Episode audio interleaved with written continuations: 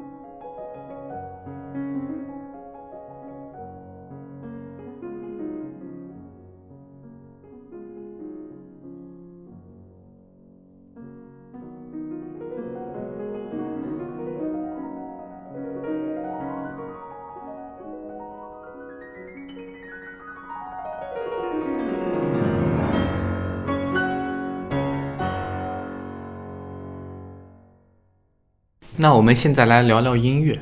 今天我们音乐给大家聊的是肖邦的第六十号作品《船歌》，让 March 给我们讲一讲。啊，因为前几期选的作品，我感觉可能跟人们的不是，就是跟现在的时代可能更远一些，所以这次我选肖邦的《船歌》，它我觉得是比较好理解，也比前两首更容易觉得悦耳动听的作品。但是其实呢，肖邦的《船歌》是肖邦。呃，应该是除了摇篮曲以外，唯一另外一首有标题的作品。他其他作品应该都是什么几号奏鸣曲啊，什么几号协几号协奏曲，几号就就这种。但是这个是是有一个明确的主题的，算是。当然，他的这首曲子有主题这件事儿，其实跟当时的浪漫主义作曲风格是有很大差别。当时其他人写都爱写有名字的，比如呃，李斯特写交响诗啊。门德尔松写的交响曲都带标题，像什么苏格兰这种意大利，但肖邦一直是怎么说，算是浪漫主义中一个比较贴近古典主义的作曲家。呃，这当然可能是从他的音乐内涵上来说吧。当然，他的作品还是浪漫气息非常的明显。如果要说浪漫主义代表代表的人物的话，他绝对是算其中之一的。但是说这首船歌的话呢，他。听起来是非常的有画面感的。我当时第一遍听的时候呢，我一下子就想到了当时在我当时去威尼斯玩的时候，在坐着贡多拉在水上滑的那个过程。它整个音乐把波光粼粼的水面和其中的小舟，我觉得描绘是很到位的。这其实跟我听它的感觉是类似的，就一种泛舟的感觉。对对对，而且确实是意大利威尼斯的泛舟，还不是什么中国的江南水上，滑起来味道是不一样的。啊，对。然后这首曲子呢，是照理说，它作为一个肖邦的比较晚的作品，而且也是稍有有标题的作品，也有人认为它其中是有很深刻的内涵，就是它可能会表达一些什么什么人生哲思、终极关怀。当然，我个人觉得呢，至少我还暂时没听出来。但是我觉得这首曲子它其实很考验一个演奏家的演奏功底的。就对于这种曲子来说呢，如果你音色呀、节奏把握的非常好的话，是很容易弹得很出彩。但是如果把握的不好的话，其实听起来就大打折扣。我为了我之前准备的时候，特地是听了一些人的演奏吧，其中音色来说最美的，毋庸置疑，呃，不能叫毋庸置疑，还是蒂努里帕蒂，他是科尔托的学生。科尔托是肖邦非常著名的演绎者，但是里帕蒂他在音色这点上做的是比他老师更好的。他的钢琴弹每个音符是可以明显感觉出它有一种实体化的倾向，就音符弹着像一个一个珠子一样圆的，每个音都非常的节制，但是非常的漂亮。当然，你要另外一个跟他音色其实相对应的是，我觉得感觉很不一样的是舒拉奇卡斯基，他的演奏的风格是每一个音都是摁下去之后就消散在空中那种感觉。这是我觉得两种。演绎起来其实都非常好听，然后很到位的。如果现代一点演奏家，比如，其实我有一个还算比较喜欢的，现在应该算是钢钢琴弹的比较好的，叫 Helen Helen Grimaud，中文翻译是海伦格里莫吧。然后她是一个女钢琴家，但她的传歌我觉得弹的是不不算到位的，她的混响太严重，整个曲子弹的非常的杂乱，让人觉得也不够美。虽然她是个女钢琴家，也没有那么温柔，味道不是很浓。当然说到这个，刚才说到科尔托的传歌，我也是听过的。科尔托作为肖邦著名的演绎者，他他的传歌弹的确实有非常富有他自身的这个法国气质，本身就浪漫。不管音色控制的怎么样，但他节奏，他的那种风度是体现在这个曲子里的。你像，其实我觉得像这种曲子，就是这种小曲子一类的，是容易找到一些让人眼前一亮的。很好玩的演绎，就他弹的可能某个音啊、某个分句或者触键非常的漂亮，让人觉得啊很有意思。但是好像之前那种像大曲子的话，这些嗯平常的可能就名不见经传的钢琴家想弹的特别出色，这样的情况相对是比较少的。然后其实我觉得，就是肖邦这样的作曲家的曲子，其实是很能体现出演奏家本身的风格。他的曲子，不同人弹出来味道其实是差很多的。就是通过这个曲子本身呢，领略肖邦自己当然是一方面，其他的你像听不同人弹的话，你也是在感受其他不同人对他的解释、对他的演绎。也是这相对于那些你像贝多芬啊那种那样大曲子，可能这也是它的一个有趣的地方吧。然后对，萨萨，你听肖邦，你觉得你听这首曲子，你有什么特别的感受吗？嗯，我听这首曲子，它给我的直观的感觉是，它并不像之前我们聊的那些乐曲一样，它有一点戏谑和怪诞，或者有一些无法理解的地方。其实我感觉这首曲子很，怎么说，很普世，听起来很舒服。对，对，它就感觉就是一种很 sunshine 的、很明媚的、很热情的一种感觉，悠扬的感觉。然后它其实。听这首歌的时候，我还会想到，它其实更像一首舞曲，放在一个宴会上，在舞池里有人在跳舞，而舞池边的钢琴家在演演奏这种很慢有格调的音乐，这是我的感觉。对，其实肖邦他当时的演奏的话，因为他个人弹琴的风格，他身体比较羸弱，他是很难开那种大型的独奏会的，他自己不能在台上弹钢琴，因为那样的话离得很远听众听不到。他一般都是在沙龙演奏，就是可能一些贵族围在他边上，然后他轻轻柔弹琴。我觉得他跟萨萨你刚才说的应该可能甚至就接近当时的场景，因为当时在沙龙里，这个这个贵妇人和公爵呀、伯爵什么的，他们哎听着曲子非常开心，这个哎跳一支舞，我觉得是这个很符合当时的场景，也符合这个曲子本身。肖邦的曲子大部分都是这样，但是他同时。其实也是，在在这些呃漂亮的生活之外，他有一些他自己的内心情感的流露吧。包括肖邦自己，他他写的波兰舞曲啊，虽然确实是叫舞曲，但他其实是在想念他的这个被战火践踏的家乡波兰。它里面是很有呃军队啊那种战硝烟的感觉。就十四，你呢？嗯，我听这首曲子觉得。也是很舒服，就像在太阳底下晒太阳的那种舒服的感觉，就很悠闲。但是，就提起肖邦吧，第一个感觉就是，就是忧忧郁的感觉。但是我不知道这首曲子中有没有体现。这首曲子，它是应该是个简单的三段式，它中间那一段呢，跟前两段感觉确实不太明显，会有一点儿忧郁的感觉吧。但是肖邦的忧郁，其实我觉得忧郁这个，甚至是有点儿这个人们。人们怎么说呢？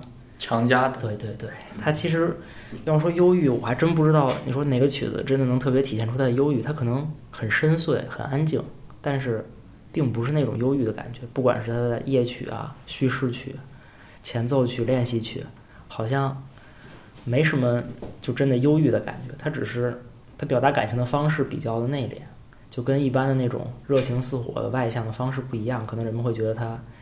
有有点这个味道，而且他确实本身呢身体一直不好，确实是不好。他确实英年早逝，就是因为他身体比较弱。